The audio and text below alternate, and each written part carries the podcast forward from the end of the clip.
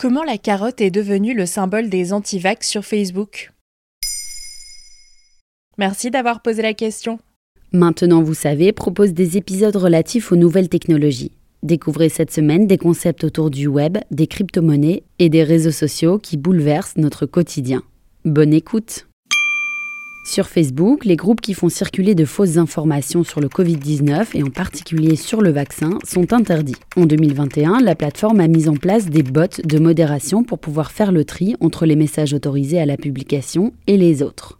Selon un article dans Numérama, les mots-clés comme vaccin, dose ou encore aiguille sont automatiquement détectés et les messages qui les contiennent ne peuvent être publiés. Et qui a découvert cela? C'est un chercheur américain, Mark Owen Jones un professeur en sciences sociales de l'université de Doha, au Qatar. En septembre 2022, il raconte sur Twitter avoir intégré un groupe d'internautes anti-vax où l'on peut lire, selon lui, des messages au contenu médical plutôt douteux.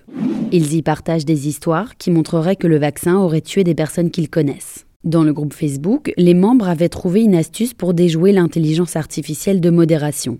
Conscients de la censure, ils avaient fixé des règles dans la description du groupe avec des noms de code. L'une de ces lignes de conduite recommande l'utilisation d'émojis.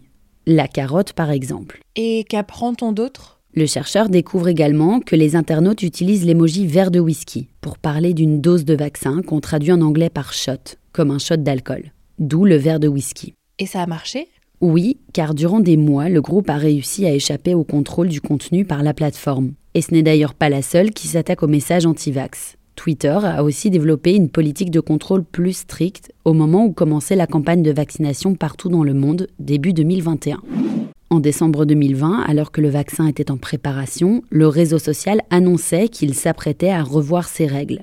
Il s'agissait de faire la chasse aux publications contenant de la désinformation. Mais déjà en amont, début 2020, Twitter avait commencé à contrôler les contenus conspirationnistes sur le virus et la maladie, bien avant l'apparition du projet de vaccin. Et d'autres réseaux avaient pris la même direction. Facebook, on en parlait, qui s'est d'abord concentré sur les contenus publicitaires, et YouTube, qui lui a emboîté le pas en faisant du nettoyage dans le contenu vidéo posté sur sa plateforme. Cela dit, toutes les mesures prises par les réseaux n'ont pas tout de suite été efficaces à 100%, loin s'en faut.